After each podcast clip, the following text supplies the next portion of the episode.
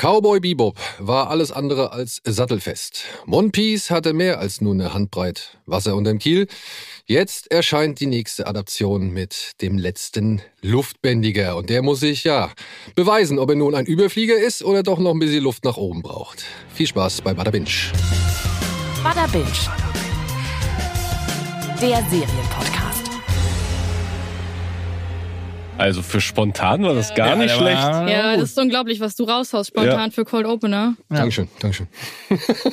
Ey, Ich muss mir vorher was zurechtschreiben, um irgendwie einen guten Cold Opener zu haben. weil Das jahrelange Erfahrung, sieht ihr hier. Ja, so ein bisschen, so ein bisschen. Und damit herzlich willkommen zu einer neuen Ausgabe Bada Binge hier in umfangreicher Besetzung. Und ich muss jetzt mal den Anti-Gentleman raushängen lassen, denn ich begrüße zum allerersten Mal hier bei uns den Vitus. Oder warst du schon mal bei uns hier in einer Nein, ich war Folge? noch nie da und ich freue mich sehr. Ich äh, habe mich sehr gefreut über die Einladung und ich bin mal gespannt, wie das heute so wird. Vitus ist Volontär in unserer Gaming-Redaktion und er sitzt heute hier nicht nur, weil er mir vorher erzählt hat, was er für ein riesengroßer Fan von Avatar äh, Last Airbender ist, sondern auch, weil er für uns Interviews mit dem Cast geführt hat. Und damit habt ihr Mel gehört, die Strippenzieherin im Hintergrund. Denn Mel wird dafür sorgen, dass wir diese Interviewschnipsel immer wieder hier an den richtigen Stellen mal reinballern, um zu hören, was der Cast gesagt hat, um dann eventuell ja das mit unserer Meinung abzugleichen, beziehungsweise unsere Meinung dann dazu abzugeben. Ich werde vielleicht auch zwischendurch mal meine Meinung hier und da einwerfen, aber ich werde mich ein bisschen zurückhalten, weil ich nämlich die Vorlage, also die Animationsserie selber gar nicht gesehen habe. Wer sie aber gesehen hat, der sitzt neben mir, das ist Alvin.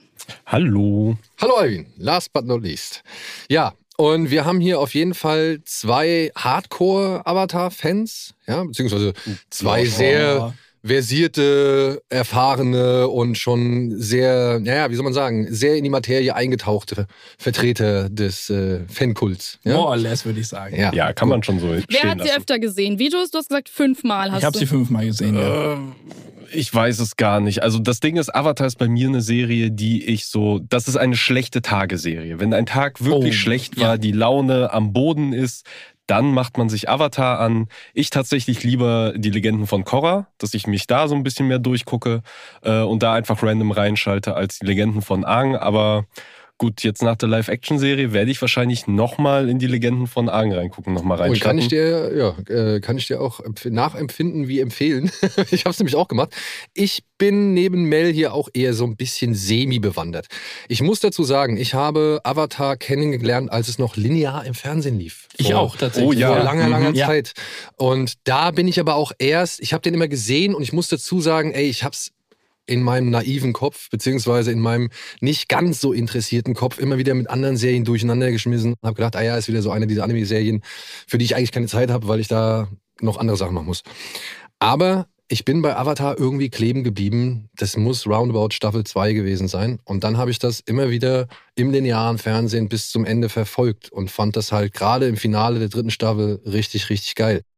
Lustig, bei mir war es auch ungefähr irgendwo Mitte zweite Staffel, weil damals auf Nickelodeon, glaube ich, Ja. äh, der große Avatar-Marathon lief, wo sie tagelang hintereinander nur Avatar Ey, gezeigt haben. Ich glaube, da habe ich das auch gesehen, weil es nur da lief die ganze Zeit. Und da habe ich gedacht, okay, wenn die jetzt schon einen ganzen Tag oder beziehungsweise das komplett 24 Stunden machen, dann gucke ich jetzt mal rein. ja, und da bin ich dann auch, weil vorher auch nicht viel mit anfangen können, bei meinen Geschwistern hier und da ein bisschen gesehen. Ich dachte halt eben auch, das ist eine Kinderserie für Kinder, weil Nickelodeon auch immer so lustige Inserts gemacht hat mit lustigen Fun Facts und Jokes, die dann mitten im Bild aufgeploppt sind, immer, immer wieder zwischendurch. Ja, kann ich mich noch dran erinnern. Und dann halt angefangen, mal ein paar Folgen am Stück zu gucken, äh, auch äh, irgendwo in der zweiten Staffel. Und da, ab da hat's mich dann gehabt. Ja, und jetzt halt eben alles auf Blu-ray und DVD im Regal stehen. Ja, krass. Ich glaube, bei der linearen Marathonausstrahlung, da hatte ich das schon das zweite Mal dann durch. Oh, krass. Aber der Grund, warum ich es damals nicht geguckt habe, den hast du gerade auch schon genannt, Daniel, nämlich die Anime. Ich war damals in meiner richtig krassen Weeaboo-Phase. Ich habe nichts anderes in meinem Leben zugelassen als Anime und für mich ist ähm, Avatar kein Anime und da spalten sich ja auch so ein bisschen die Geister. Ja, ich, naja, ah ja, was, was soll man sagen? Es ist halt nicht aus Japan. Ja. ähm, aber es bedient sich halt schon deutlich der Einflüsse und Mechanismen. Ja, natürlich. Ja, ich finde es verständlich, wenn man das als Anime wahrnimmt. Ja, also Avatar hat damals ja auch den Grundstein gelegt, genau diese Grenzen aufzubrechen und war, glaube ich, mit einer der ersten, zumindest aber auch der erfolgreichste Vertreter dieser Art, wo sich halt eben der westliche Cartoon und der japanische Anime mal treffen. Und heute ist das ja fast schon Standard, zumindest bei den wirklich guten Cartoons, dass sie sich eben aus allem inspirieren, aus allem bedienen. Und der Anime macht's ja eben auch umgekehrt und bedient sich ja auch aus dem Cartoon. Also da haben wir ein sehr, sehr prominentes Beispiel letztes Jahr gehabt, wo dann Cartoon-Einflüsse, wo wirklich Cartoon-Animatoren rangeholt wurden, um das zu animieren. Also von daher da jetzt wirklich die Grenzlage aufzustellen und zu sagen, das ist das und das ist das, finde ich halt mittlerweile ein bisschen, ja, kann man drüber streiten, aber am Ende äh, wenn es cool ist, ist es cool, man guckt sich's an und was es genau ist, ja gut. Ja, also ich habe da mir auch nie Gedanken drüber gemacht. Und ich habe einfach zu Mel dann irgendwann mal gesagt, ja, hast du den Anime auch gesehen? Und sie so, das ist kein Anime, Vitus. Ich nenne es halt so, auch Anime, ich also ich halt bleib einfach, dabei. Ich habe halt nicht drüber nachgedacht. Und da, für mich war das halt so ein Anime. Klar ist es kein Anime-Anime, so ein typischer, aber Ihr könnt uns ja mal in die Kommentare oder im Forum schreiben, ob ihr findet, dass es ein Anime ist oder nicht. Aber bitte bleibt friedlich. Ja. ja also wir wollen ja, wir, wir sind ja uns ja alle einig. Selbst wenn man es mag, ist es ja eigentlich egal, ob es ein Anime oder ob man das als Anime bezeichnet oder eben als Zeichentrickserie ja. oder keine Ahnung, was die andere Bezeichnung dafür wäre. Cartoon wahrscheinlich, ne? ja, aber, ja, aber Cartoon ist doch. Naja, doch. Also es ist, es wäre sonst eigentlich ein Cartoon oder ja, eine ne? Zeichentrickserie. Und um nochmal auf den Begriff Anime zu gehen, warum da halt auch eben dieses, diese, dieser Streitquatsch ist weil für uns ist Anime das, was aus Japan kommt und nur da animiert wird. Für den Japaner ist das alles Animierte. So für die ist das halt der Oberbegriff. Ähm, weshalb man da auch fragen muss, okay, ist der Streit halt nötig? So, ja, genau. Halt, am Ende bezeichnet es dasselbe in verschiedenen Sprachen. Zum Glück wollen wir ja heute über die Realverfilmung reden. Da ist es ein bisschen egal, ob die Vorlage jetzt ein Anime ist oder ein Cartoon. Genau. Bevor wir hier mal eine kleine Zusammenfassung geben, die dann gerne einer von euch geben darf, möchte ich aber einmal darauf hinweisen, dass es hier auch ein bisschen spoilerig werden kann, weil die acht Folgen sind bereits erschienen auf Netflix und ähm, ja, wenn wir euch unsere ungefilterte Meinung dazu geben wollen, dann müssen wir halt auch über die eine oder andere Sache hier offen reden können. Und ich meine, für die langjährigen Fans der Anime-Zeichentrickserie ähm, ist es insofern halt schon einfach mal auch klar, diese acht Folgen, die wir gesehen haben oder die jetzt erhältlich sind, umfang, äh, umfassen ungefähr die 20 Folgen der ersten Staffel. Also ja. beziehungsweise sie enden auf dem gleichen genau. Punkt. Ja. ja. Und was passiert da so? Ich glaube, Vitus als äh, Gast und äh, erstmalig hier, der kann doch den Vortritt machen. Oh, also ich kann es gerne mal probieren. Das ist natürlich jetzt ein enormer Druck, der auf meinen Schultern lastet. Ähm, Fass dich kurz. Ähm, ja, Avatar spielt in einer Welt mit äh, vier Nationen. Ähm, diese vier Nationen äh, sind nach den vier Elementen Wasser, Feuer, Erde und Luft quasi geordnet. Das sind verschiedene Stämme. Und was diese äh, Stämme verbindet, das ist der Avatar. Der Avatar ähm, kann alle vier Elemente bändigen. Und ähm, jeder normale Mensch äh, in dieser Welt kann entweder nur ein Element oder gar kein Element bändigen. Und ähm, Dementsprechend hält Avatar, der Avatar, diese vier Nationen zusammen und ähm, sorgt normalerweise für Frieden. Problem ist, ähm, Aang, der derzeitige Avatar, ähm, ist durch ein bestimmtes Ereignis ähm, nicht wirklich zurückgekehrt, nachdem er einmal kurz verschwunden ist. Und ähm, dann hat die Feuernation gesagt, yo, das ist äh, unser Zeitpunkt. Ähm, wir machen den Vormarsch und versuchen mal so viel einzunehmen, wie es geht. Und ähm, ja, dann taucht Aang aber wieder auf und genau da fängt äh, quasi die Serie an. Er wird nach über 100 Jahren wird er im Eis gefunden von ja. den beiden, ähm, ja, was ist es, Wasserstämmlern, mhm. äh, Sokka und Katara.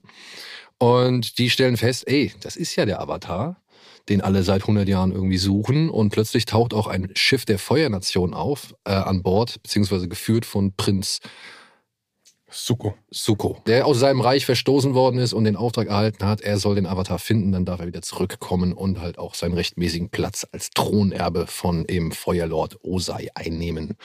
Naja, und jetzt gilt es halt für den Avatar, zum einen alle Elemente zu erlernen und zum anderen natürlich halt auch irgendwie den Bevölkerungen oder den, den Gruppen des Landes irgendwie dabei zu helfen, gegen die Feuernation zu bestehen. Beziehungsweise wieder Gleichgewicht zwischen Nationen und auf der, auf der Welt äh, herbeizuführen. Genau. Und Was- man hat die klassische Heldenreise von einer kleinen Gruppe aus Freunden, die immer weiter zusammen wachsen.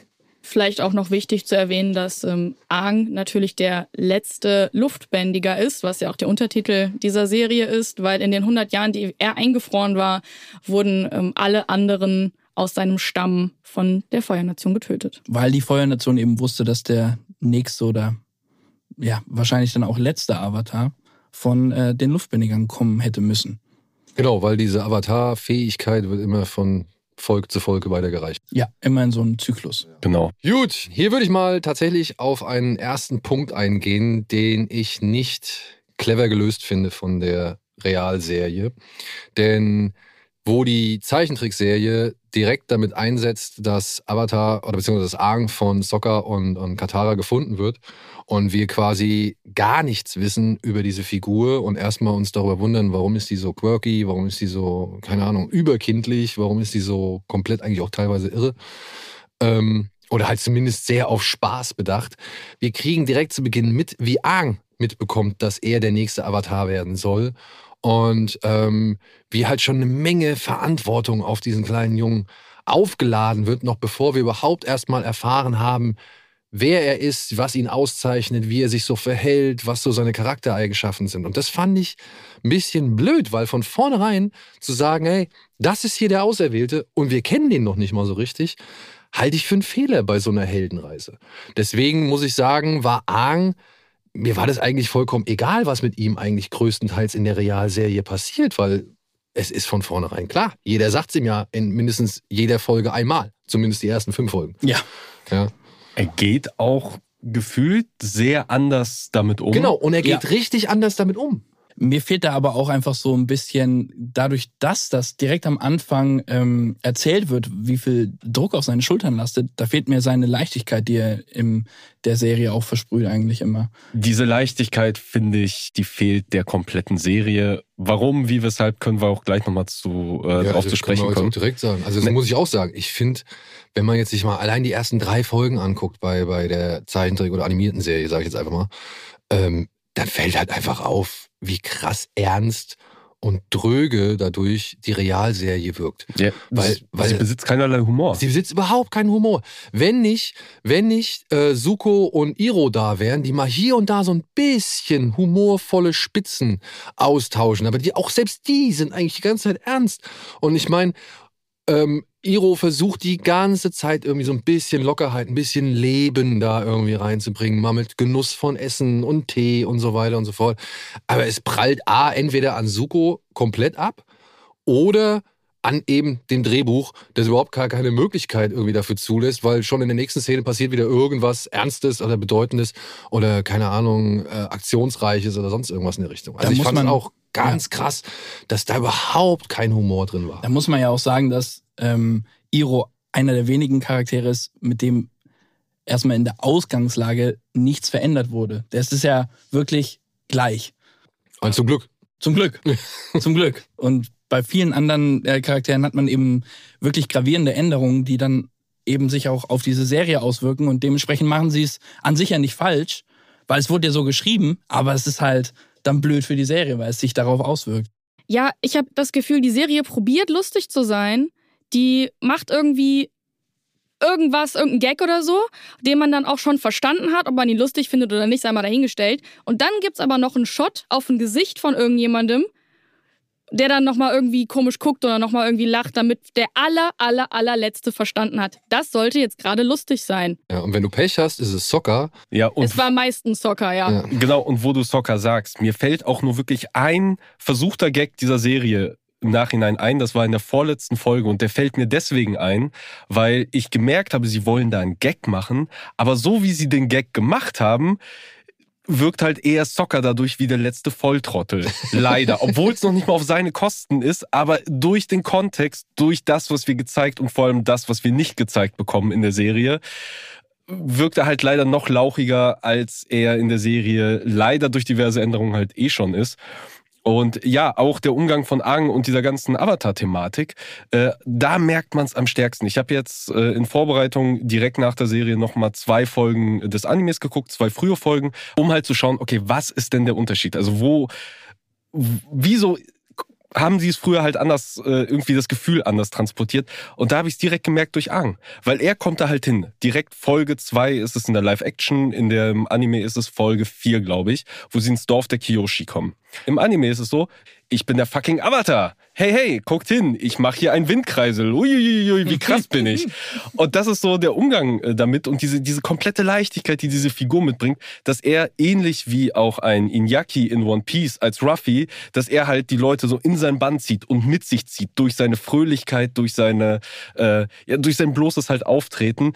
Und das fehlt in Ja, der Live-Action-Serie leider komplett. Diese, diese, ja, diese Lichtgestalt, die einen mit guter Laune mit sich zieht und so ein bisschen auch der Kontra oder das Kontraelement zu dieser doch sehr dunklen, düsteren, äh, trübsinnigen Welt ist. Also dieser Funke Hoffnung, den er verkörpern soll, der kommt halt in der Live-Action so gar nicht rüber. Stattdessen wird er halt von allen Seiten angebrüllt und ihm wird gesagt, was er falsch macht. Also das finde ich auch wirklich so fast schon beängstigend, dass diese Avatare, mit denen er redet, dass sie immer auf ihn einbrüllen, dass sie so total ernst sind mit ihm umgehen, als wäre er wirklich das, das, das letzte Haufen Dreck. Und das, das hat mir fast schon richtig wehgetan.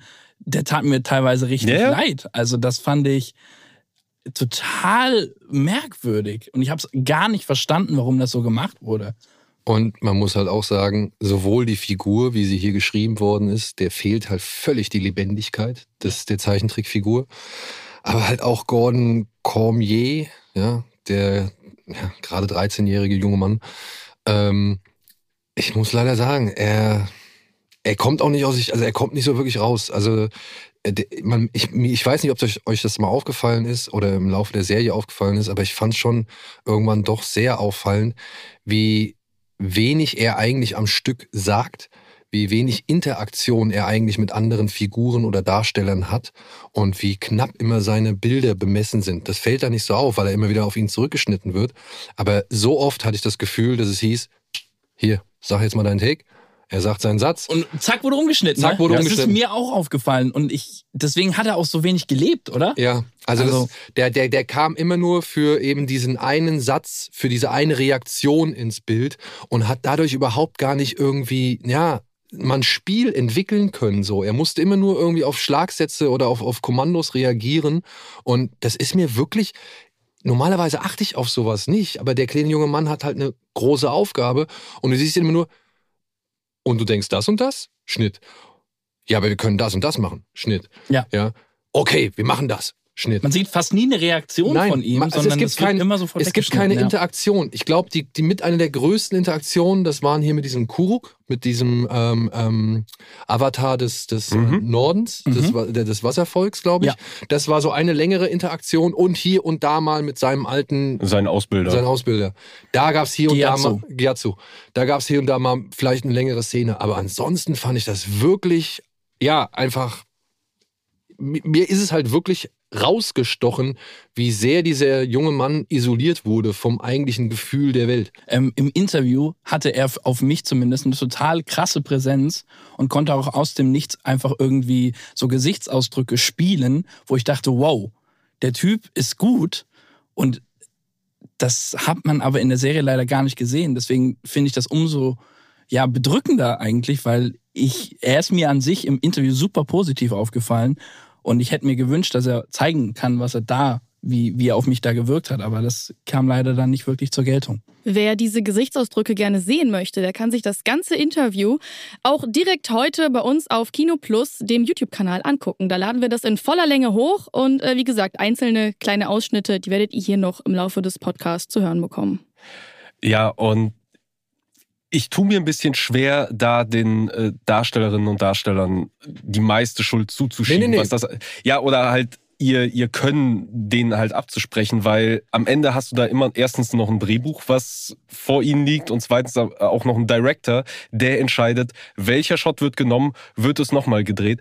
Und das, das hat mich so aufgeregt ab einem gewissen Punkt, dass ich dachte, es kann doch nicht sein, dass das der beste Shot ist, den ihr von dieser Szene genommen habt. Allein Ja. dieses, dieses Umschneiden. Du siehst Argen von vorne, er hat eine Körperhaltung, eine bestimmte und einen bestimmten Hintergrund. Umschnitt, du siehst ihn von hinten, komplett andere Körperhaltung und du denkst dir, das, hä, was ist denn hier passiert? Das wirkt so War das eine seltsam. Folge 1 mit diesem Mönchen in, die, in, dieser, in diesem Kreis oder so? da ist es mir aufgef- aufgefallen. Mir ist es aufgefallen, ich weiß nicht mehr genau, welche Folge das war. Das war mit dem verbrannten Wald, wo er dann in diesem verbrannten Wald so niederkniet äh, und dann halt vor dieser ja, CG-Fläche halt natürlich, äh, natürlich sitzt von dem Wald. Und da ist es mir extrem aufgefallen, dass er halt eben von vorne so die Schultern leicht gesenkt hat und von hinten gerade wie eine Kerze sitzt. Und das hast du so oft in dieser Serie. Diese ganz seltsamen Umschnitte, die nicht wirklich ganz zusammenpassen. Oder es wurde gerade gekämpft, alles steht in Flammen.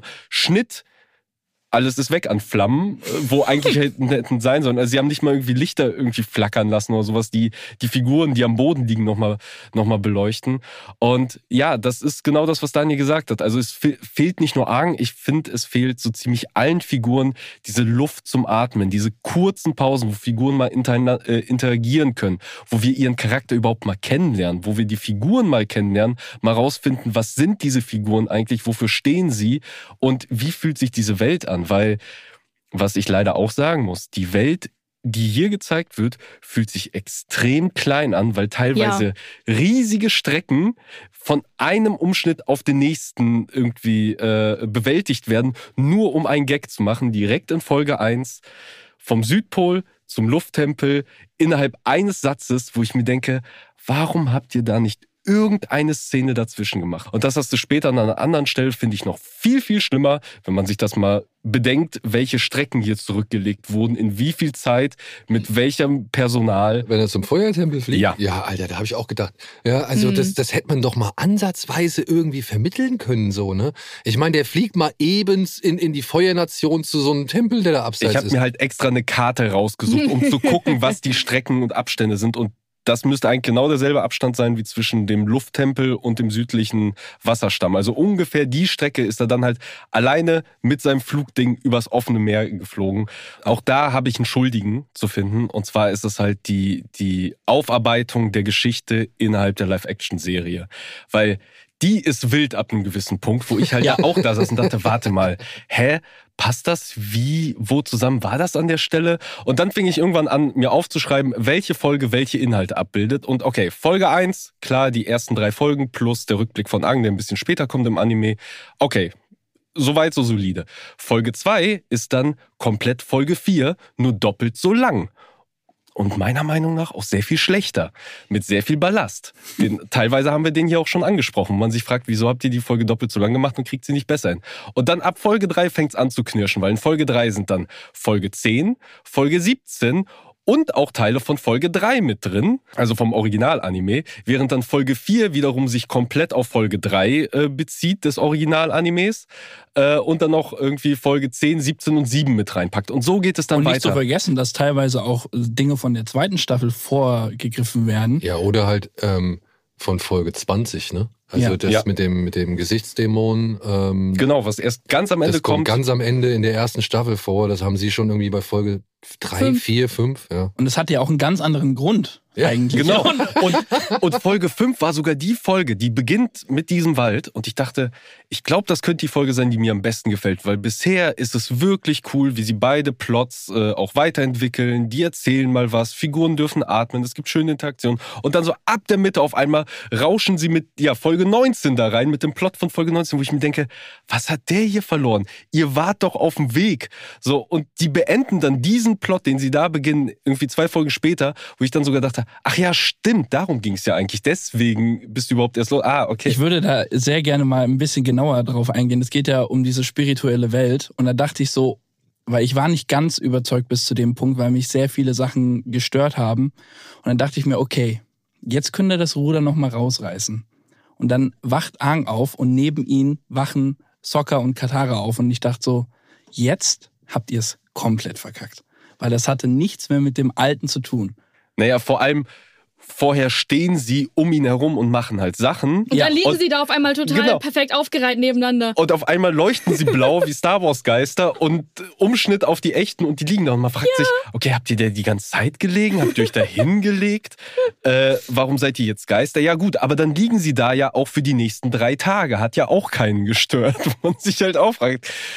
Ah, Und das sind halt alles Probleme, die die Serie sich selbst geschaffen hat, indem sie halt sich sagen, okay, wir haben hier eine Folge, da geht es um, oder zwei Folgen, da geht es um Erdbändiger. Wir nehmen alle Stories, die irgendwie mit Erdbändigen zu tun haben und irgendwie ähnlich aussehen und packen sie einfach in diese eine Story zusammen. Packen sie in Omashu und da bleiben sie. Genau, Ah. obwohl das eigentlich alles an drei unterschiedlichen Orten äh, spielt und deswegen fühlte sich Omashu für mich auch nicht wie ein Ort an, weil du denkst, du siehst das Ding von außen, eine riesige Stadt aus Stein, fast eine Pyramide und auf einmal sind die im Wald mit Bäumen. Wo stehen diese fucking Bäume? Wo, wo habt ihr die in Omashu versteckt? Warum sind hier keine Hänge? Warum seid ihr auf, auf geradem Grund?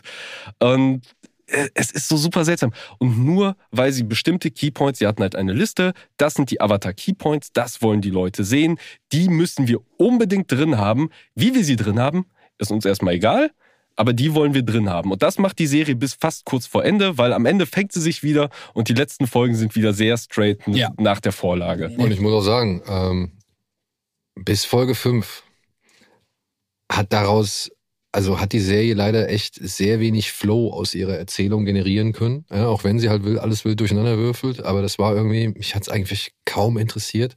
Es fühlt sich alles nicht so mit auf den Weg nehmend an wie bei One Piece. Und dann kam aber Folge 6. Und Folge 6, äh, muss ich sagen, hat für mich das Ruder wieder rumgerissen, weil da wurde dann endlich mal so endlich mal wieder, also endlich mal richtig beleuchtet, beziehungsweise im richtigen Ausmaß beleuchtet. Der Darsteller konnte ein bisschen was von seinem Talent oder von seinem Können oder beziehungsweise von den Gründen zeigen, weswegen man ihn verpflichtet hat, so. Und ich fand halt, das hat dem Ganzen eine deutlich bessere Dimension, gerade für eine Serie gegeben. Ja, und ich meine, dann bin ich die letzten Folgen echt mitgegangen. an der Stelle kann man halt eben auch noch, äh, auch noch mal betonen, dass die Realserie, also die Ausrede von wegen, wir hatten weniger Zeit, gilt hier halt nicht, weil die Realserie hat fast genauso viele Minuten wie die erste Staffel des Animes. Also der Anime hat ungefähr eine Stunde, ungefähr 60 Minuten mehr äh, Zeit. Und trotzdem fühlt sich die Live-Action-Serie so an, als hätten sie nicht mal ein Drittel von all dem zeigen können, was halt in der Vorlage steckt, was ein bisschen seltsam ist. Hinzu kommt, wir haben eine Kinderserie. Das muss man ja mal sagen. Eine Kinderserie, die sich als Zeichentrickform mit sehr vielen erwachsenen Themen auseinandergesetzt hat. Hier haben wir eine Serie, ja, die erzählt Dialoge wie eine Kinderserie, versucht Themen unterzubringen, die erwachsen sind, aber, aber traut sich nicht mal die Eisen anzufassen, die selbst die Zeichentrickserie angefasst hat. Ich habe hier das Gefühl gehabt, nur, wirklich nur die Facetten des Krieges äh, zu, zu, ähm, präsentiert zu bekommen so und das habe ich tatsächlich schon nach Folge 4 eigentlich gerafft. Da muss ich in Folge 5 und 6 nicht nochmal irgendwelche andere Figuren irgendwie kriegen, die mir auch nochmal irgendwie erklären wollen, warum es ja aus ihrer Sicht gut ist, dass zum Beispiel Krieg herrscht oder eben warum es aus ihrer Sicht schlecht ist oder warum sie aus ihrer Sicht irgendwie Dinge machen, gegen, die gegen ihre Prinzipien verstoßen und so weiter und so fort. Und das fand ich halt, das, das erschwert diese Realserie über, über alle Maßen. Plus der fehlende Humor und dann ja Dialoge, ne? Du weißt erst, was du verloren, äh, was, was du, was dir wichtig war, wenn du es verloren hast. So, wo ich mir denke, ja, Leute, da haben aber jetzt Kinderserien heutzutage auch schon Besseres irgendwie. Ja, aber Daniel, du verstehst doch erst, wie böse der Bösewicht ist, wenn er mindestens drei Leute bei lebendigem Leibe verbrennt mit eigenen Händen und sie dann schreiend, brennend, schmelzend vor ihm zusammenbrechen und die Kamera draufhält. Ja. Das ist halt das, was ich mich frage. Also ich fand auch, dass die Serie, die Realserie, total kindisch ist. Und ich habe mich gefragt, ist das, weil die Vorlage so kindisch ist? Haben sie sich einfach zu nah an der Vorlage orientiert? Hier wird schon im Kollektiv mit dem Kopf geschüttelt. Und dann ist es halt andererseits wieder, wie du, wie Alvin jetzt gerade gesagt hat, viel zu brutal, um eine Kinderserie zu sein. Und vermittelt aber auch, wie Daniel gerade gesagt hat, nicht die Werte, die diese Kinderserie vermittelt. Also was für wen ist das? Und Genau. das, ist, das ist das große Problem. Es ist für zu viele auf einmal gedacht. Das ist ja auch, den Widerspruch hast du, glaube ich, eben auch schon angesprochen, beziehungsweise du auch. Das, das merkst du schon in der ersten Folge. Du siehst dieses Dorf von den Also von den südlichen Wasserbändigern. Wasserbändigern, südlichen sind es, ne? Ja. Ja. ja. Du siehst das Dorf, es sieht riesengroß aus. Ja, es sieht wirklich von der, von der, von der Weite sieht's riesengroß aus durch diese Perspektive, die sie gewählt haben, beziehungsweise durch die, durch die digitalen Effekte, die sie da einsetzen. Du kommst in das Dorf und da rennen drei, vier People rum, so, ne, und du siehst zwei Hütten. Und dieses, diese Diskrepanz zwischen, wir gucken von außen auf etwas, was wohl gigantisch ist, aber was halt im Inneren immer wie, wie klein und leer wirkt. Was auch dazu beiträgt, dass sich ähm, alles so klein anfühlt, dass mir teilweise Extras fehlen, also Leute in Ja. den Städten. Oder ähm, dann kommen irgend, kommt die Feuernation irgendwo hin, marschiert da ein, dann sind es so eine Handvoll Soldaten. Ähm, das ist für mich keine glaubhafte Welt. Also ich hätte gerne da irgendwie auch mehr in den Städten oder in den Dörfern von einem Alltagsleben gesehen, was sich, was da irgendwie abläuft nebenbei. Ja, du, du siehst den Feuertempel von Osei. Innen drin nix. Wirklich nix. Da steht Gar nichts nix. rum. Da ist nicht mal ein Mhm. Teppich. Nicht mal ein Teppich. Naja, So. also vor seiner Feuerwand, muss man dazu sagen, ist auch in der Vorlage meistens er alleine, der da rumläuft. Ja, Also, aber weißt du, in einem Zeichentrickfilm, da kannst du durch die Lichtsetzung, durch die Perspektiven und so weiter, du kannst so viel ausgleichen. Ich verstehe gar nicht, warum die, gerade bei diesen Sets von Osei, warum sie da so ein weites Framing genommen haben, weil es wirkt halt einfach nur leer. Das haben sie ja in der Virtual Stage gedreht, also gerade diesen Tempel. Und da können wir uns jetzt hier auch mal den ersten Interviewschnipsel zu anhören. I enjoyed the virtual stage because you know I've acted in productions where we just have a green screen behind us, you know, and those kinds of uh, productions are a lot like theater, where you're on a stage and you're creating the environment. But to have you know these these wonderful CG uh, di- uh, renderings behind us that put us into the world uh, gave us a head start, especially with the actual uh, Fire Nation Palace. You know, to have flames behind us, th- we got a sense of heat, uh, we got a sense of environment, we got a sense of stakes, uh, and uh, it helped immerse us. a lot of my scenes are are on water. It's, it's on a boat, and the LED was such that you know the background kept going like this. You know, so you actually felt like you were on a boat. Um, so in some in some situations that that kind of helped. Wir haben hier die Schauspieler gehört, die ähm, Osei und Zhao. Zhao. Zhao spielen. Daniel Day Kim und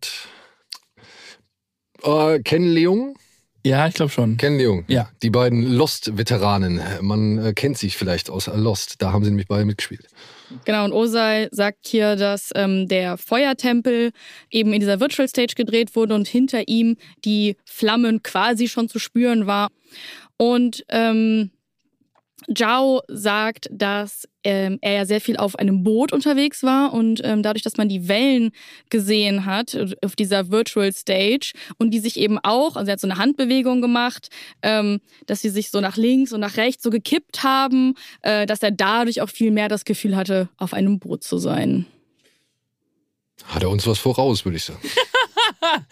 Ja, also naja, ich, aber der Feuertempel, also ich fand jetzt rein, dass er natürlich sehr leer war, aber jetzt, als ich ihn das erste Mal gesehen habe, dachte ich, ja, Ich dachte, also optisch fand ich mit dem Feuertempel Feuertempel. noch am besten. Ich fand es manchmal so ein bisschen fehlplatziert, dass dann, egal wo sie waren, dass da so, also ganz, ganz komische Spitzen die Schauspieler teilweise hatten, die überhaupt nicht dazu gepasst haben. Die waren viel zu grell. Es sah so wirklich kacke ausgeleuchtet aus. Ich habe es nicht verstanden. Obwohl wir vielleicht noch mal jetzt einmal hier hinzufügen sollten, ja, äh, für all da draußen.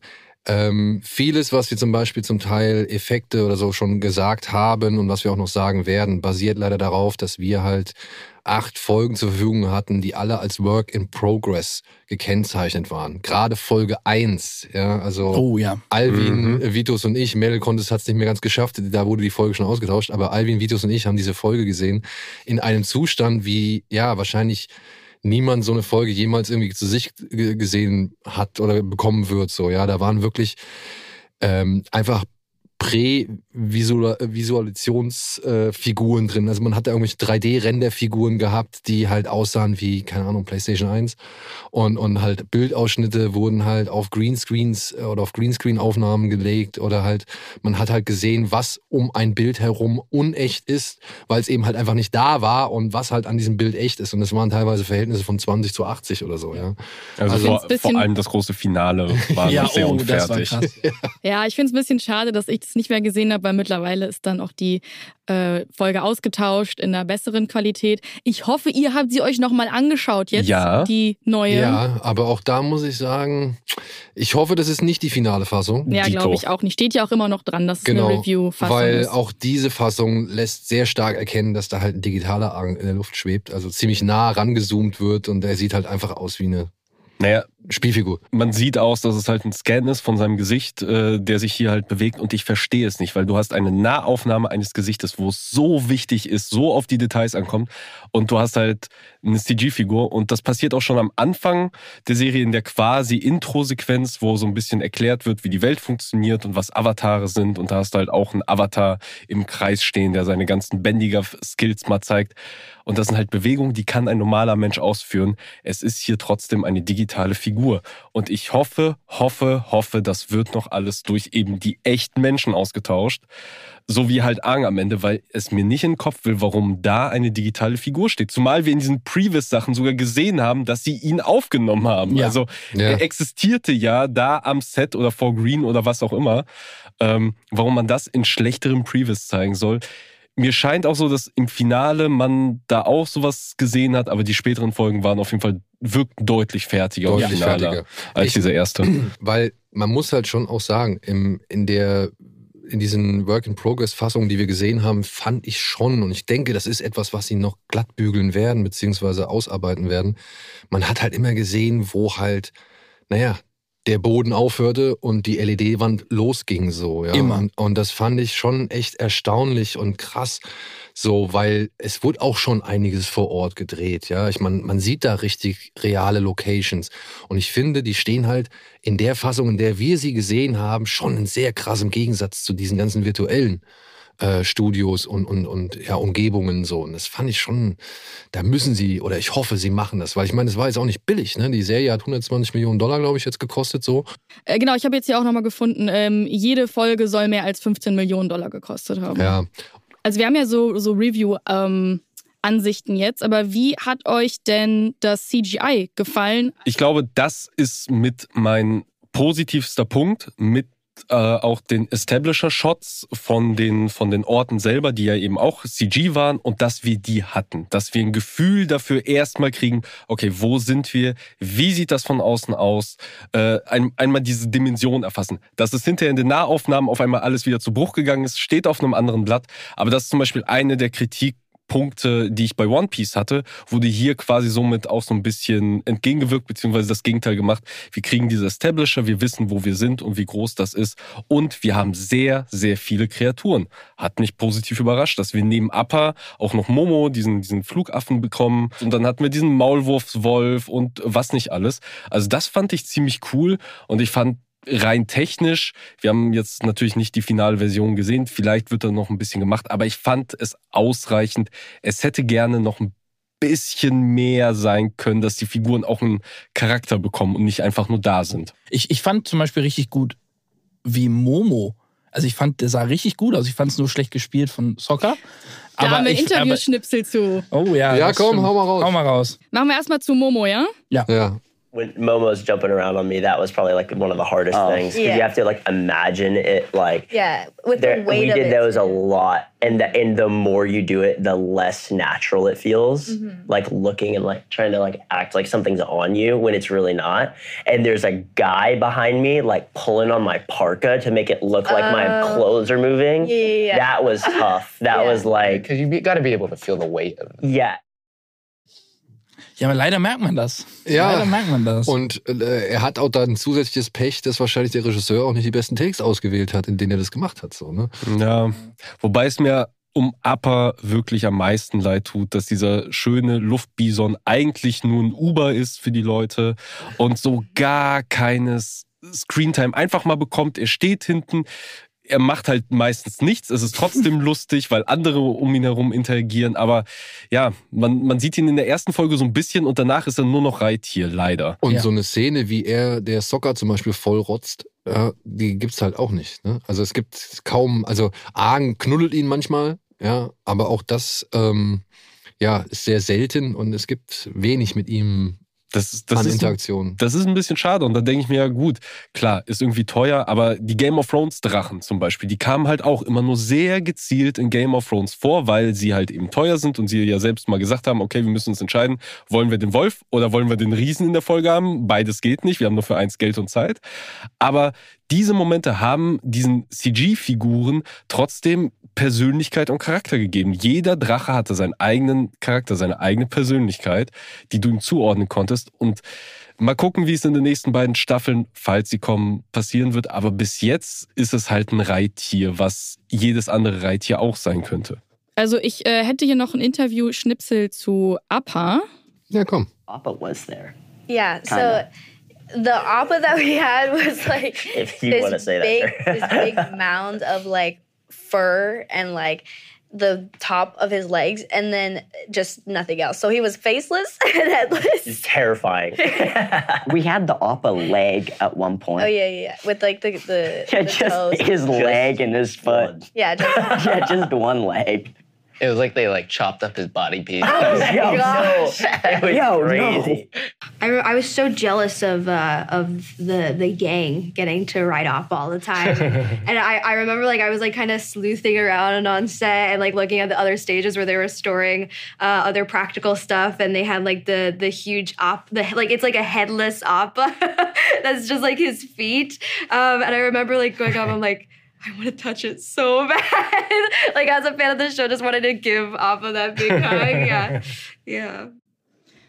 Ja, wir haben hier Aang, Katara und Sokka gehört, die erzählt haben, dass sie am Set eigentlich nur so ein Bein von Appa stehen hatten, mit dem sie interagiert haben. Und äh, der Schauspieler von Zuko hat dann in den Raum geworfen, dass der so zersch zerschnitten wurde. Und ähm, genau, Azula war neidisch, dass sie nicht mit Appa interagieren durfte und sie ist am Set rumgeschlichen. Und man fragt sich, wir haben die unendliche Geschichte und da siehst du Kinderdarsteller mit so etwas interagieren. Und der Fufur. Fufur war echt. Und wieso zum Teufel haben sie nicht das Geld in die Hand genommen und einen echten Upper dahingestellt? Dass er hinter CG ausgetauscht wird, alles cool. Aber wie viel mehr hätte das, also für wie viel mehr so, so, so Bonding und solche kleinen Momente hätte das gesorgt, wenn sie da so ein echtes Ding stehen hätten. Kannst du dich erinnern, als wir auf der Star Wars Celebration waren und dann bei dieser Mandalorian Costume Stage waren, also beziehungsweise Mhm. diese ganzen Props, wo sie die ganzen Ja, ja. Props von, von Mandalorian, da war doch dieses Banta. Ja. Also du kannst mir nicht erzählen, dass du diesem Banta-Vieh nicht einfach so einen Aberkopf aufsetzen kannst, dann sprühst du es mal kurz weiß an und malst noch einen Pfeil irgendwie auf die Stirn, aber dann ist, hast du doch dieses Vieh da. Ja, ja, es die muss ja Elektronik, die Elektronik war doch so cool, die war doch so überzeugend. Aber es muss ja noch nicht mal Animatronic sein. Es hilft ja schon, wenn du einfach ein Gesicht hast. Das Ja. machen sie ja hier bei den ganzen CG, also bei dem Film mit CG-Charakteren Sonic und sowas. Da drucken sie ja auch so einen lebensgroßen, echten Sonic, wie er halt hinter der CG aussieht, einmal aus, damit einfach die Leute ein Gespür für das bekommen, womit sie da gerade interagieren, damit es nicht nur ein Tennisball ist.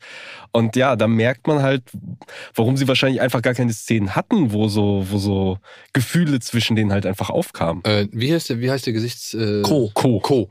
Äh, den fand ich gut. Den fand ich auch gut. Ich fand auch dieses eine Wesen Doch, gut. der sah gut aus. Doch, ich, find, ich fand den auch. Vor allem, wenn man die, Wenn man Vorlage, die Vorlage kennt. kennt, Ja. Gut, dann dann sah mein- der gut aus. Ich glaube, mein Problem war, weil ich ja die Vorlage nicht kenne, fand ich diese Figur einfach komplett albern und aus dem Nichts und unpassend. Ja, das ist rein inhaltlich. Ja, das das ist- stimmt auch Das ist nochmal vollkommen. ein ganz Ja. anderes Problem. Aber rein optisch vom Design. Habt ihr rausgehört, dass das George Takai ist, den spricht? Äh, nee. nee. Nee. Ich auch nicht, aber ich habe es gelesen.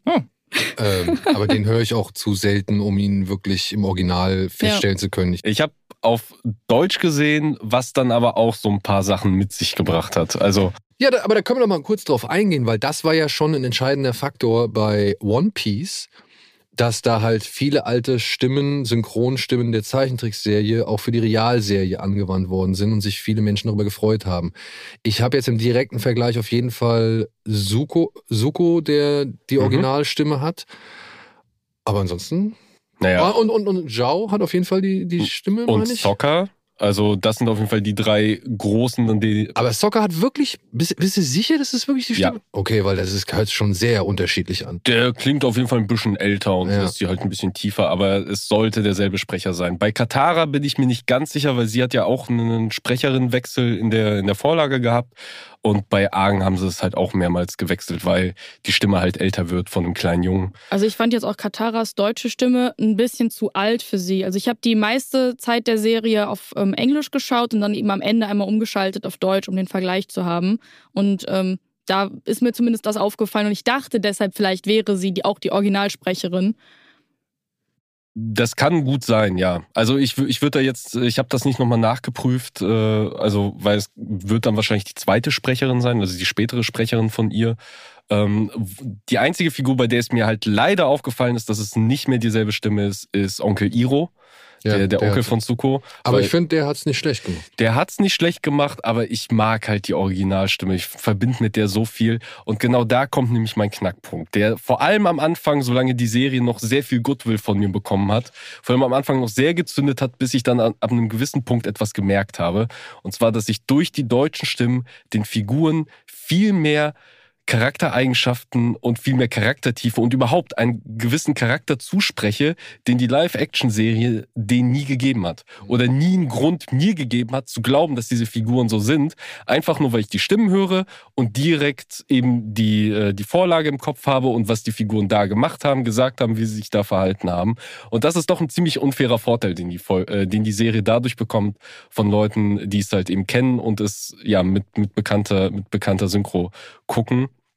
Ähm, es hat halt wahrscheinlich auch ein bisschen geholfen, gewisse scha schauspielerische Leistungen oder gewisse Shots ein bisschen zu übertünchen, äh, weil halt ja die Sprecherarbeit in Deutschland ist halt einfach sehr, sehr gut. Ist halt ja auch ein Schauspieljob irgendwo. Von daher, aber grundsätzlich von der reinen Qualität auf jeden Fall empfehlbar und auf jeden Fall natürlich wieder mit sehr viel Nostalgie verbunden. Zum Thema äh, Casting und ähm, Voice Acting ist für uns jetzt nicht so spannend, aber für die ganzen Fans, die ähm, die Vorlage auf Englisch geschaut haben, der Cabbage Man spielt sich ja selbst. Also der, der Voice Actor vom, vom Cabbage Man spielt sich selber.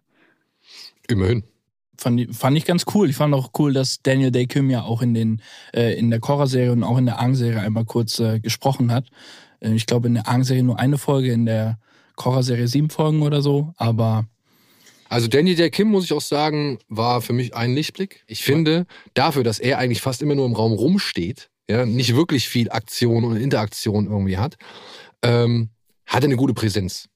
Und das gleiche gilt meiner Ansicht nach für Iro, für den Schauspieler. Ich fand, der hat den, Mhm. den Onkel wirklich sehr, sehr gut getroffen. Und äh, Zhao, muss ich auch sagen, Ken Leung hat wirklich einen echt schönen, fiesen, also schönen, fiesen Intriganten gespielt, so, ja. Ähm, ja, Aang, ich gebe ihm noch mal ein bisschen, ne, in der Hoffnung, dass er vielleicht auch mal den Platz bekommt oder eben halt auch mal irgendwie ein bisschen was zeigen darf. Katara, muss ich sagen, ist bei den Helden mein, mein Lichtblick. Ich finde die. meine auch tatsächlich, ähm, ja. Die macht's irgendwie mit am besten so von was, was sie für Aufgaben bekommt und wie sie das irgendwie verkörpert und so weiter.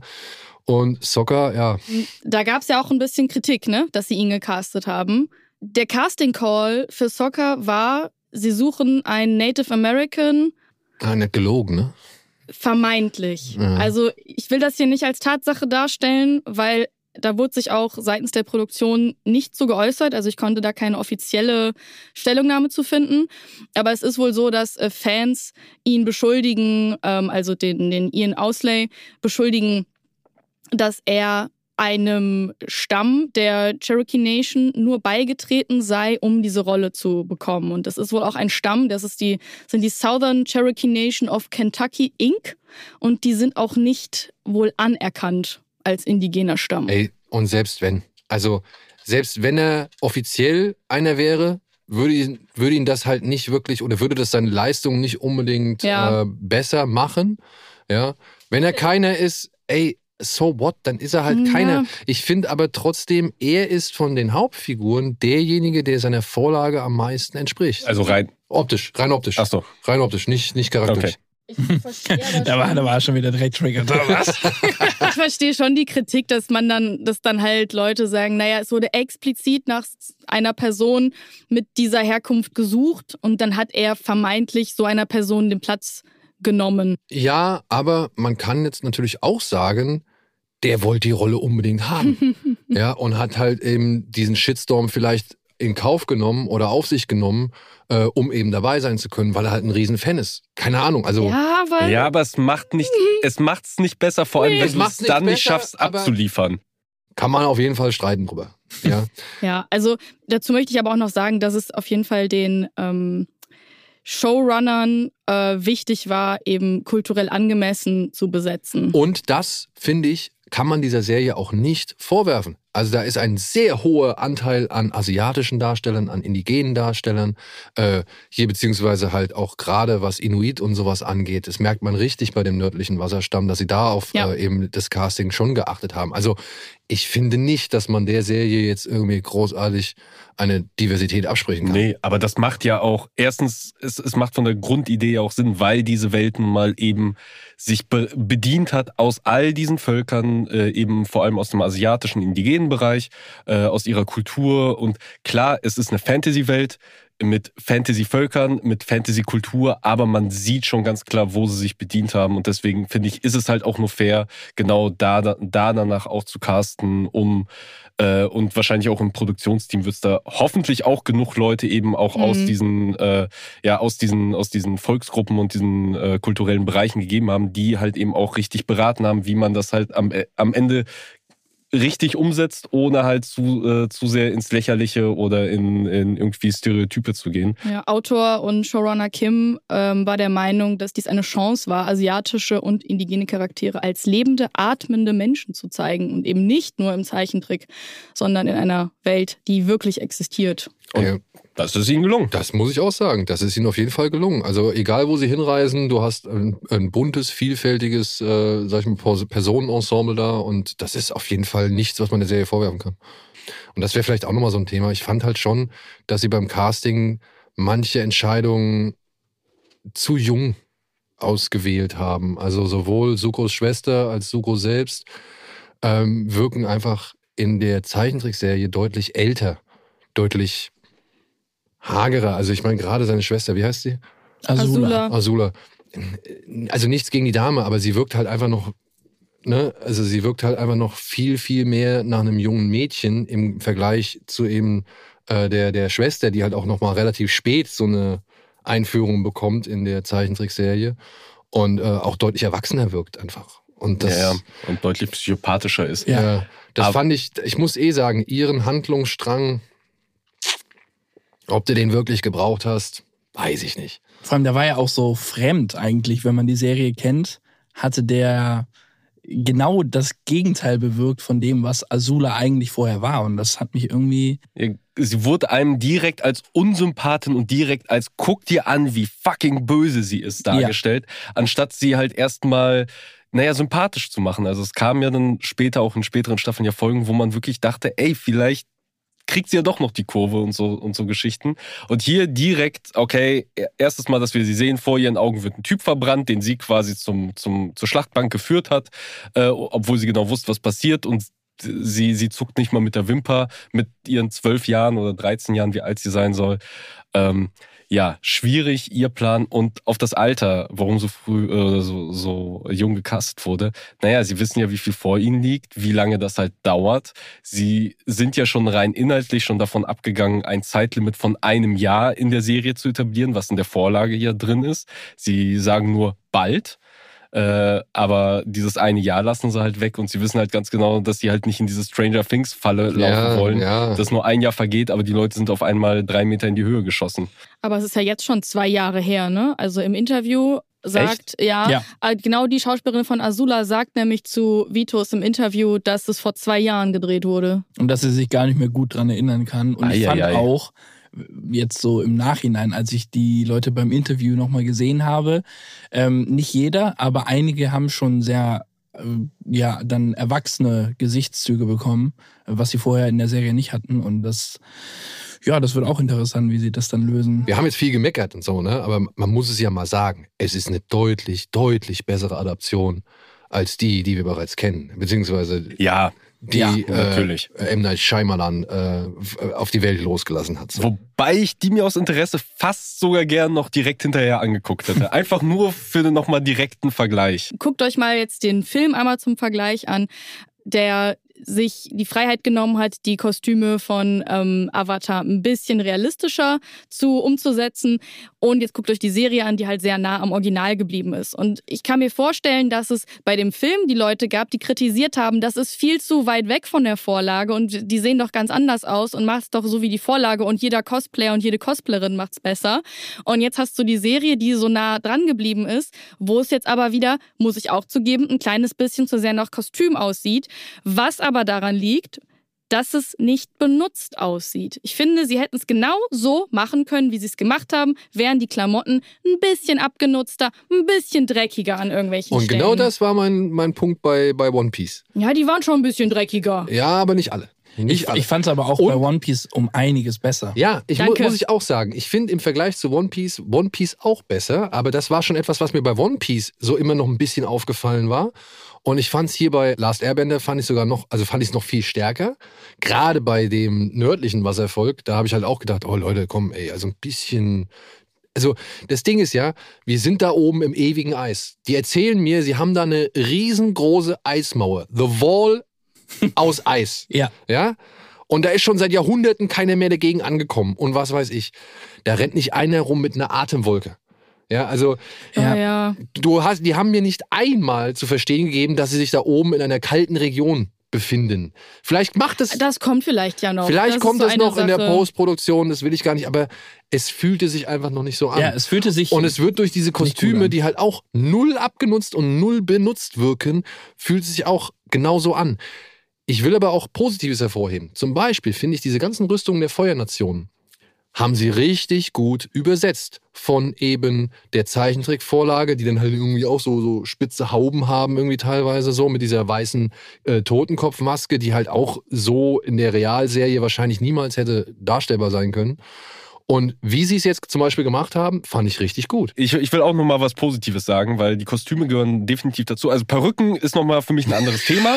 oder oder die Halbglatze von Paco, bevor ich es vergesse. Ja, oh, Mann. Gott, Ja. Oh, Mann, oh, Mann, oh, Mann. Ja. Das ist echt furchtbar. Und deswegen, und, äh, oder halt eben auch die Kunstbärte, aber das ist ein anderes Thema. Aber die Kostüme selber gebe ich Schröck vollkommen recht. Also die Übersetzung, wenn sie wirklich die Vorlage genommen haben und einfach nur übersetzt haben, haben sie das sehr gut gemacht.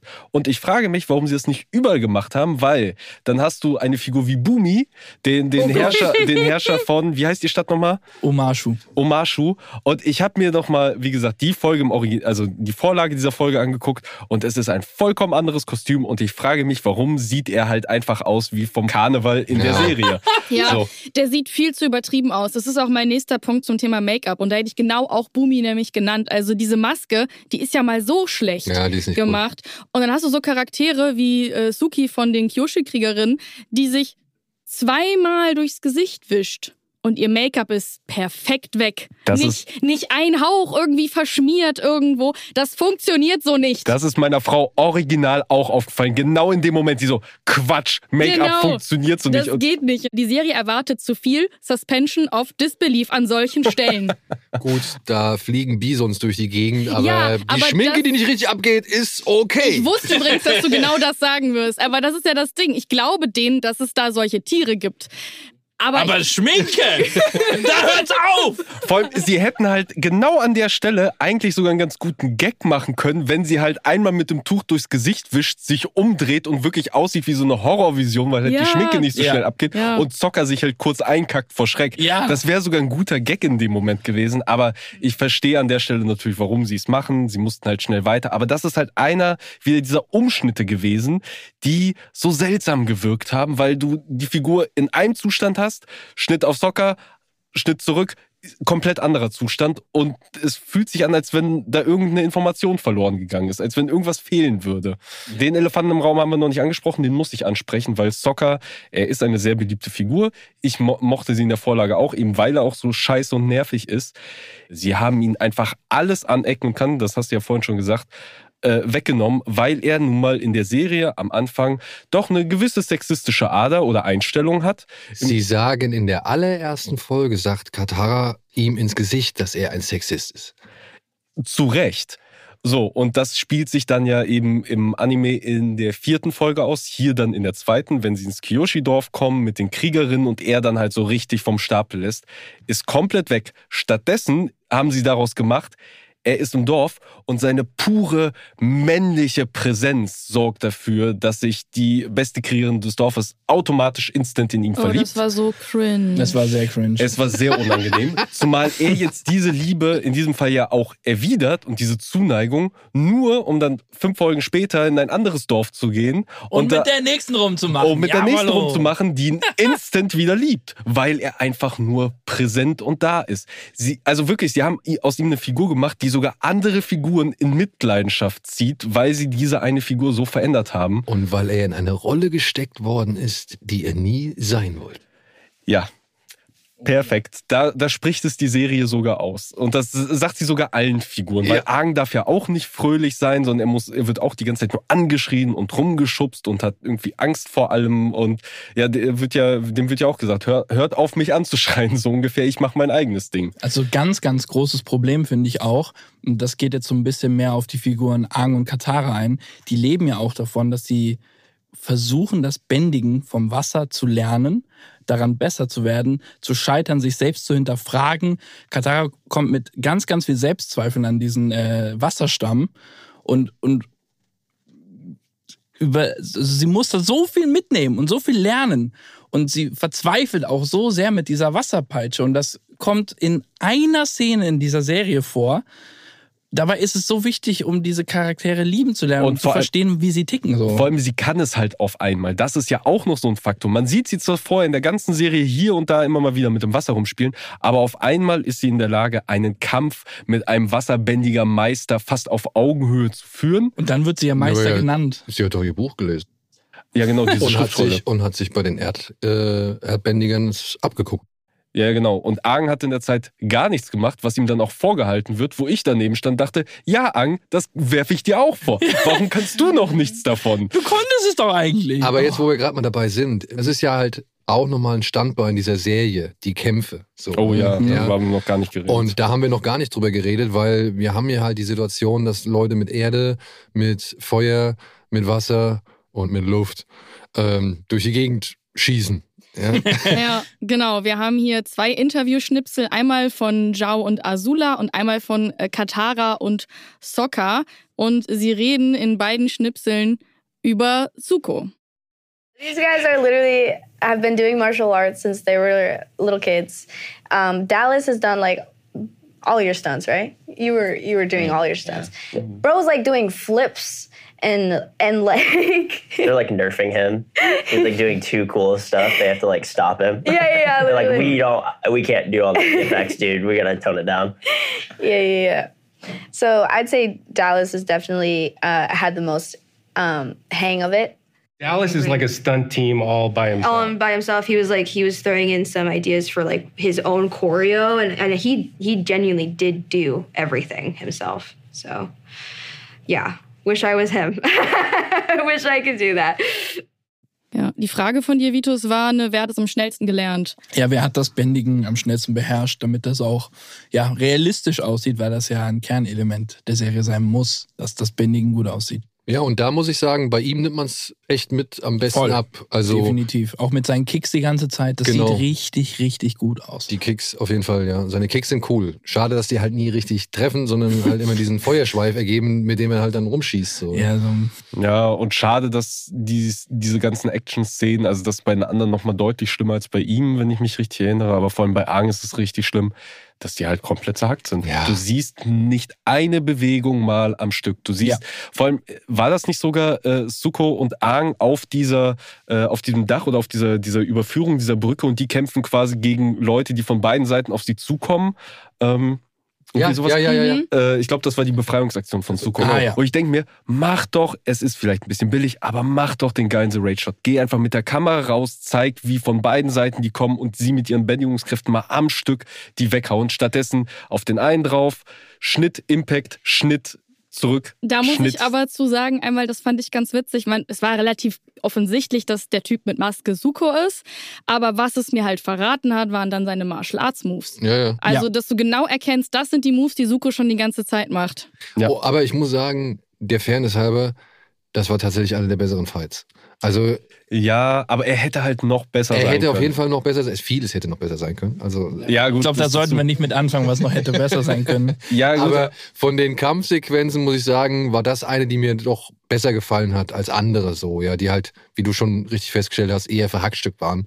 Und zum Beispiel dieser erste Kampf in dem Kyoshi-Dorf, mhm. ja, ne, da hätte man, also da habe ich halt gehofft, mal ein bisschen was zu sehen, aber ich habe irgendwie nichts Richtiges gesehen. Ja, und so. auch das hat dann denselben Effekt wie auch bei den Figuren. So, es wirkt alles so viel kleiner, so viel unaufregender, Ja, als ja. es halt müsste mit bändiger Kräften. Also, Aber da jetzt nochmal drauf einzahlend, beziehungsweise äh, ergänzend, gerne hätte ich gerne mal dieses Statement gehört von äh, Zhao und Azula, die äh, Mhm. über, über Stunts und Choreos und Acting während, des, der, während der Choreos reden.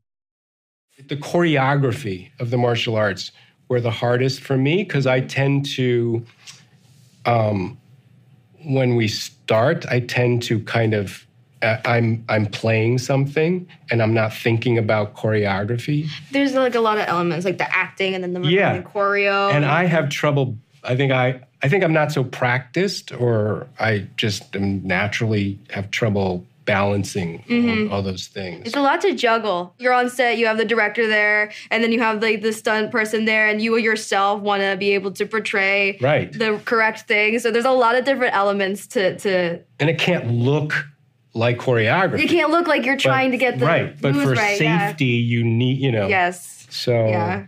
Yeah, but it is cool in that you relate to your scene partner in a way that you just don't.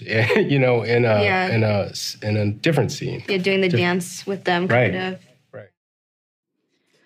Ja, Zhao, Zhao sagt, dass er Schwierigkeiten hat, ähm, wenn er Schauspieler gleichzeitig noch an die Choreo zu denken und ähm, redet dann mit Azula darüber, dass es ähm, aber eine sehr äh, besondere Verbindung mit dem, mit dem Partner oder der Partnerin in der Szene ist, weil es fast wie ein, wie ein Tanz ist. ja, und ich würde ihm halt an einer Stelle widersprechen. Also, falls ich ihn jetzt richtig verstanden habe, sagt er, es darf nicht aussehen wie Choreografie. Genau, sagt Und er. ich finde, in diesem Fall bei Avatar, wenn es um dieses Bändigen geht, das ist nun mal, im besten Fall ist es wie ein Tanz. Wenn da zwei Leute sich gegenüberstehen, im besten Fall noch mit verschiedenen Elementen, dann ist es wirklich wie ein Tanz und die beiden betanzen sich. Also es müsste eigentlich ein Dance-Off sein.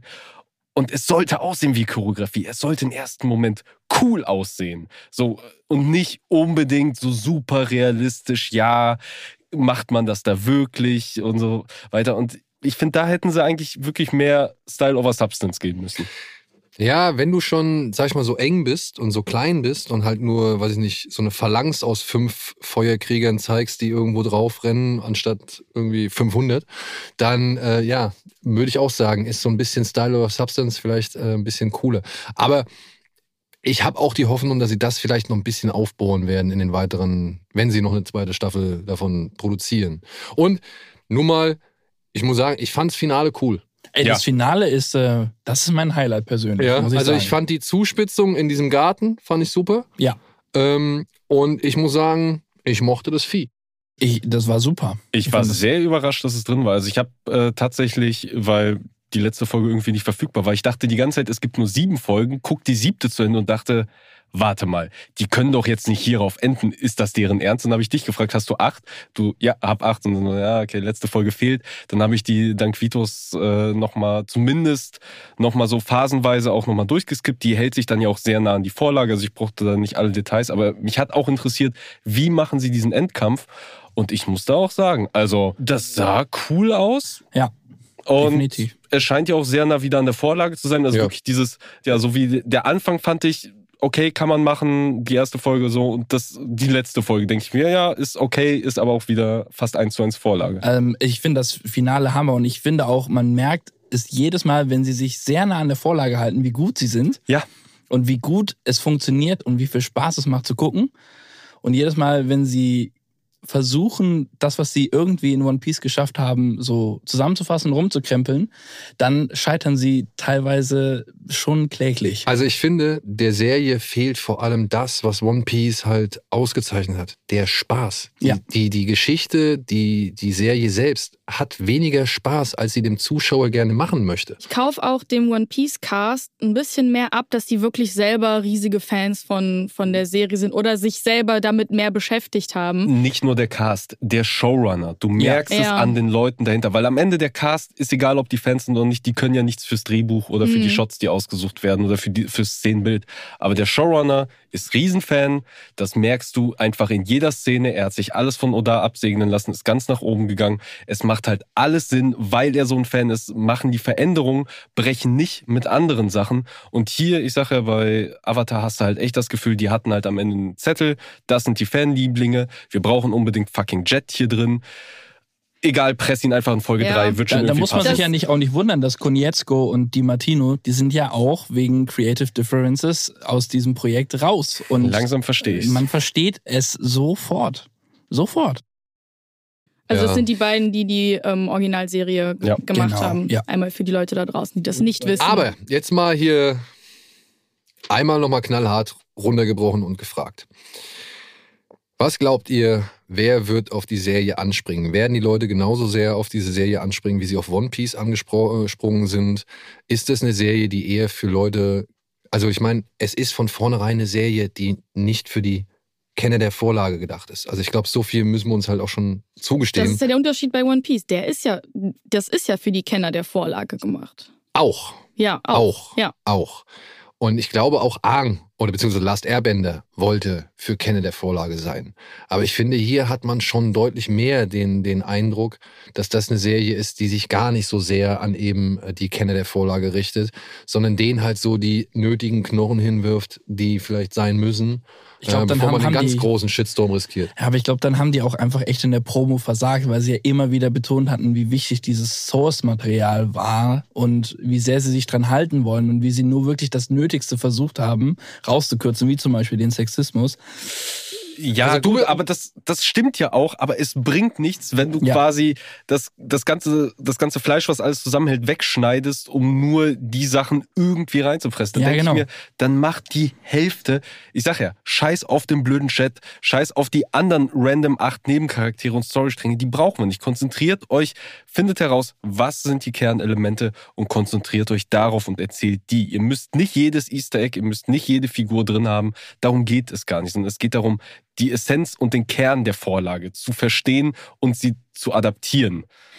als jemand, der die Vorlage nicht gesehen hat, hat mich auch genau das, was du gerade ansprichst, gestört. Mir war da viel zu viel los. Das ging viel zu schnell. Es ist viel zu viel in viel zu kurze Zeit reingepresst worden. Für mich, als jemand, der das noch nie gesehen hat, klar, ich habe peripher immer mal was mitbekommen. Ich weiß grob, was diese Geschichte war und wer die Charaktere sind. Aber für mich hätte es viel mehr Ausarbeitung dieser Welt gebraucht, dieser einzelnen Charaktere gebraucht und sich dafür Zeit gelassen.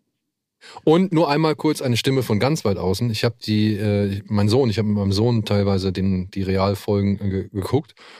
Und der sagte daraufhin, dass ihn jetzt die Zeichentrickserie schon interessiert. Also der möchte die Zeichentrickserie jetzt gerne Ja, sehen. unbedingt. Ja. Auf jeden Fall. Das ist Fand aber, fand aber halt auch ähm, die Realserie nicht unspannend, ja, gerade mit Appa und so Sachen und so und diesen, diesen Welten, sage ich jetzt mal. Er hat halt nur das Problem gehabt, er kriegt von seinem Papa hier eine Folge präsentiert, die halt nicht fertig ist, beziehungsweise halt, äh, wo halt noch ein bisschen was fehlt. Und es fällt selbst ihm auf. Ja, also er sitzt sitzt dann halt auch da, oh, das ist aber hier, das ist aber ein Greenscreen, oder Papa? Ja, ja. Also was sie bei mir nämlich ausgelöst hat, war, dass ich die, äh, die Zeichentrickserie jetzt tatsächlich auch mit etwas anderen Augen sehe, weil was, äh, ähm, was ich nämlich für ein Problem immer voll mit der ersten Staffel hatte, ist genau dieses, eigentlich ist es noch ein bisschen zu kindisch, weil noch zu sehr auf Kinder getrimmt und zu viele Gags und zu lustig und nicht ernst genug und eigentlich kommt das erst später und da gefällt es mir besser. Jetzt habe ich noch mal reingeguckt, eben in besagte erste Folgen und merke, Das hilft. das hilft. Es, es hilft, diese Welt zu verkaufen, die Charaktere zu verkaufen. Sie, sie einfach mal zu sehen, sie zu erleben, mit ihnen mitzugehen. Und diese Leichtigkeit hilft am Anfang, um überhaupt reinzukommen. Und dann wird es erst ein bisschen schwieriger, ein bisschen düsterer. Und genau so ist es richtig.